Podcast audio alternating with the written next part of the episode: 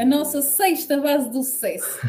Autoridade, referência. E esta é é muito engraçada porque eu considero-te uma autoridade naquilo que faço, não é? E, e, uma referência. Tu consideras-te? Dentro do que eu faço, sim. Sim. Volto a dizer. Sim, sim. E não é falta modéstia, é tipo, dentro, volto a dizer, de, e vou fazer mesmo um parênteses. Dentro do que eu faço, sim. Tudo o que não me compete a mim enquanto área, eu sei que tenho muito para evoluir. Ou seja, tudo o que não é a minha área, eu tenho muito para evoluir. Dentro do que eu faço no meu dia a dia, trabalho para ser o melhor no que faço. Procuro muitas competências para a seguir entregar aos meus clientes. E depois depende sempre de como é que as outras pessoas me vão ver enquanto autoridade ou referência. Porque se calhar hoje há muitas pessoas que não me conhecem, vão estar a ver esta live e depois de ver a live, se calhar vão ter uma ideia completamente diferente de mim. Então tudo o que eu entro ou trabalho ou apareço, o meu objetivo enquanto pessoa é vai buscar o teu know-how e entrega o melhor que tu tens.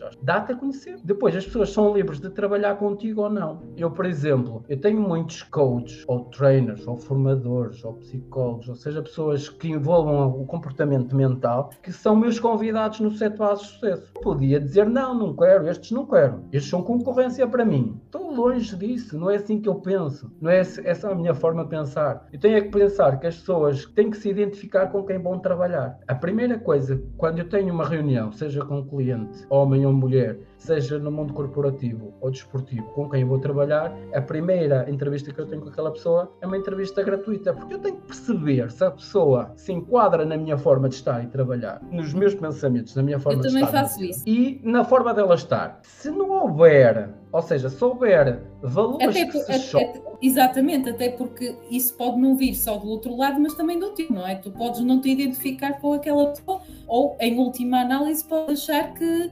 outro, que não, que não vais ser uh, uh, a pessoa indicada para estar com aquela pessoa. E isso, isso não, eu acho eu também tenho essa política de ser uma primeira sessão zero, digamos assim, gratuita, onde também estabeleço essa, esse primeiro momento e eu vou estar acompanhar aquela pessoa ou não, e se ela também não quer ir procurar, por exemplo, uma segunda opinião ou uma segunda pessoa com a qual eh, se identifique mais para trabalhar, sem dúvida, sem dúvida. Eu, muitas das coisas que acontecem com os meus clientes, eu chego à beira deles é assim, o que é que ele pretende? Isto, isto, isto, isto. Ok, se se enquadra na forma como eu trabalho, eu vou-lhe dizer logo as minhas regras. As minhas regras são estas, estas, estas, estas. Faz sentido para si trabalhar comigo? Tudo bem. Não faz sentido procurar outro profissional. Agora, o que é que pretende? Isto, isto, isto, isto, isto. Ok, isto, isto eu consigo ajudar, isto, isto não consigo. Mas se calhar consigo direcionar para a ABC, consegue fazer esse tipo de trabalho. Agora, mas essas pessoas fazem o trabalho todo? Não.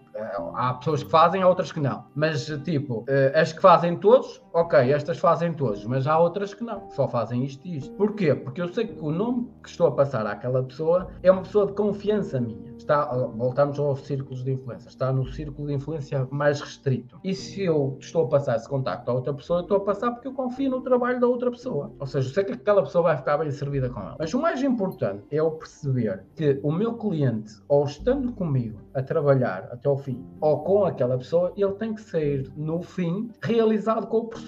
Era aquilo que ele queria, foi aquilo que lhe entregaram. E isso é importante. É importante porque é isso que depois passa o boca a boca, que é o que te traz outros clientes. E outros clientes, ah, olha, este gajo é bom, esta gaja, desculpa lá o termo, principalmente para quem está a ouvir do outro lado, olha, o Alexandre lá um gajo ou uma gaja para um psicólogo, uma conversa, uma psicóloga com o gajo ou gaja. Pronto. Este homem ou esta mulher são bons no que fazem, por isso é excelente. Então, o que é que aconteceu ao longo da minha vida para responder à tua pergunta, do ser autoridade ou não? Uma fase da minha vida ao início, eu fui muito receber know-how e como é que eu fazia? Fazia muito pro bono, pro bono, pro bono, pro bono, pro bono, para ganhar experiência. Outra fase da minha vida, eu passei a formar-me, formar-me, formar-me para conseguir aumentar o meu valor à hora. E o que é que acontece? Quando, quanto mais me formo, mais conhecimento adquiro, mais competências adquiro, mais assertivo eu me torno, mais eu posso aumentar o meu valor à hora. Uma fase inicial eu trabalhava com muitas pessoas, ou seja, em escala. Hoje eu não trabalho em escala. Eu prefiro ter 20, 30 clientes por ano, em que eu trabalho no máximo com eles um ano inteiro, mas só são 20 a 30 clientes e eu dedico o meu tempo, o meu ano inteiro a melhorar aquelas 20 a 30 pessoas. Só quando sai um novo elemento é que eu tenho uma vaga para outro. E automaticamente o que é que eu faço? O meu tempo hora é muito mais alto, mas a minha dedicação total a que aquelas 20 a 30 pessoas por ano tenham rendimentos muito altos, quando eu digo rendimentos é performance, é automaticamente um compromisso comigo para a transformação dos resultados daquela pessoa. Então,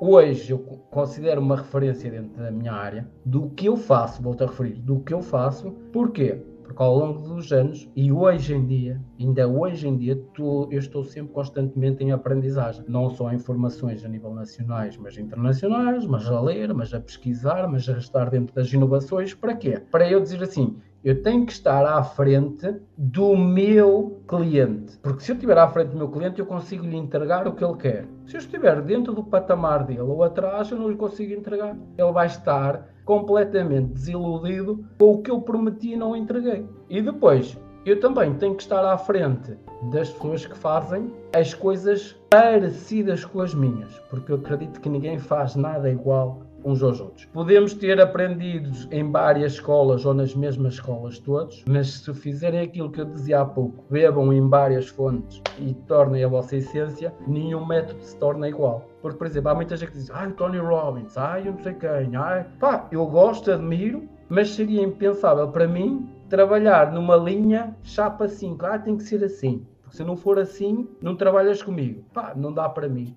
Em 2007, quando fui tirar a minha primeira certificação de coaching, viraram-se para mim e disseram: Queres trabalhar na minha equipa? O modelo é este. Queres trabalhar na minha equipa? O modelo é este. Atenção, que eu estou a falar de outra entidade, não Tony Robbins. Quando eu fui tirar a certificação em Portugal, perguntaram-me: Queres trabalhar comigo para a minha equipa? A linha é esta. A minha visão, enquanto empreendedor, é eu não vou trabalhar para os outros com um chapa 5. Porque nenhum ser humano é chapa 5. Não existe alguém que chega já à beira da Diana e diz assim: Pronto, eu aplico a chapa 5 na Diana e isto funciona. Cada pessoa tem o seu ADN, cada pessoa é diferente uma da outra e nós temos que perceber com as ferramentas que nós temos o que é que nós podemos desenvolver na Diana e se podemos desenvolver com o que temos. E se não tivermos, então temos que procurar para conseguir desenvolver o cliente. Certo, certo, certo.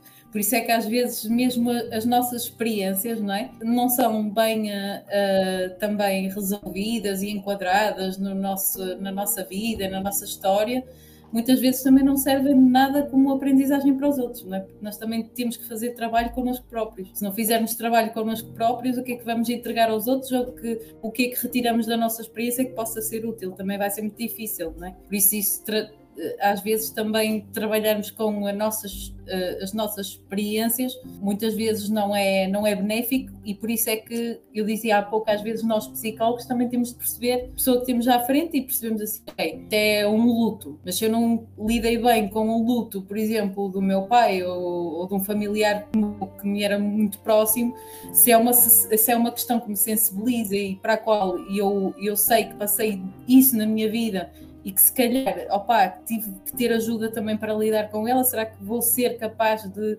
conseguir uh, ajudar aqui esta pessoa? Se calhar, não sei, uh, temos que ponderar bem. E, uh, e, é por isso que às vezes estas nossas experiências, quando não são bem enquadradas, também servem de zero para os outros, não é?